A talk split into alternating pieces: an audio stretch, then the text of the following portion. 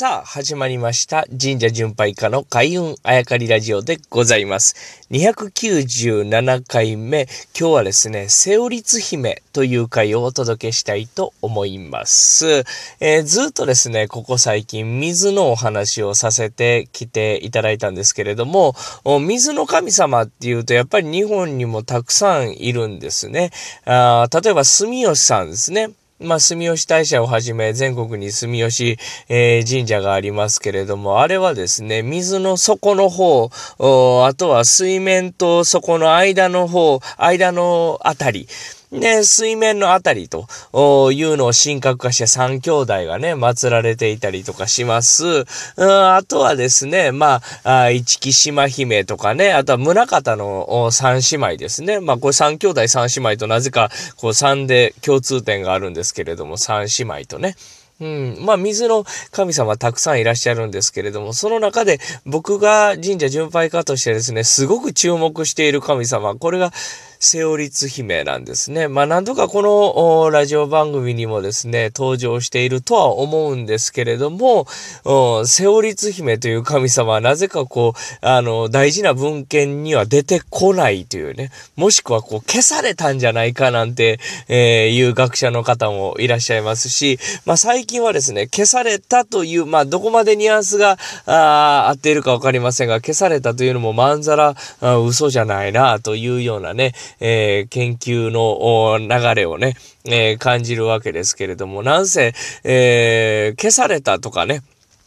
書き換えられたとするならば、日本書紀古事記が書かれるもっと前から日本に、えー、鎮座していた、日本に住んでいる人たちが信仰していた神様となりますよね。それがこう時代の流れによって日本書紀古事記や大和朝廷やとか、こういろいろ出来上がってくる中で、えー、前々からあいた神様、前々から住んでた人たちが信仰してた神さんを僕らの神さんで書き換えてしまおうという流れになったとするならば、まあそういう流れもありかなと思うんですが、まあ歴史の話はさておきですね。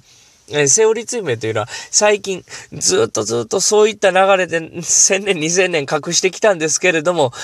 今はあそういったこう決まりとか縛りがほとんどないんで、えー、表に出しましたよという神社が結構出てきているわけですよね。実は都内にもセオリツ姫を祀っている神社もありまして、あとは関西の方にももちろんありますね。で、その神社に参拝してみると、やっぱり近くに、えー、水、川が流れているんですよね。だから僕は、あ本当に神社巡拝の中で水とか川を大事にしている人間なので、セオリツ姫、を祀っている神社に会うとやはり嬉しいわけですよね。そして周りを見渡す。で、実はですね、周りを見渡しても川、水がないところもあるんですよ。でもそういうとこやっぱ調べていくと、昔はここは川のヘリだったんですよ、なんていうね、えー、お話を近所の方に聞けたりとかする。やっぱり、えー、水、川と、切っても切れない位置に鎮座しているのがこのセオリ姫なんでございますが、まあ、ちょっとだけですね、えー、都市伝説は、ではないんですけれども、例えば、え、伊勢の神宮もですね、えー、いろんなことが最近言われているんですね。まあ、あのあたりからあ出土する埴輪がですね、えー、実は違う、こう、地域のグループの人たちが作ったやつで、そこの神様と合体してるんじゃないかとか、あまあ、そういうのは今表だってこう、出てこないわけですけれども、そういった研究もあるみたいですね。そんなんがなんで出てこうへんかといえばですね、出てきてしまえば全てが覆ってしまう時もあるわけです。まあ、これはあくまでも聞いた話なんですけれども、うん、例えば、伊勢のお社もですね、式年遷宮といって建物をこう、えー、代わり代わり隣の土地に同じもん建てて変わるんですけれども、で両方に天照大神が宿ってるんじゃなくて、東と西、どっちかは天照大神。実はどっちかは聖母律姫が祀られてたんじゃないかと、最近言われているのを聞いたことがありますね。この説が、もし仮に合ってるとすればですね、えー、天照大神が宿るところを建て替えているんじゃなくてですね、えー、どっちかの神様に交代交代に、えー、日本見てもらうというようなあ感じになってきますよね。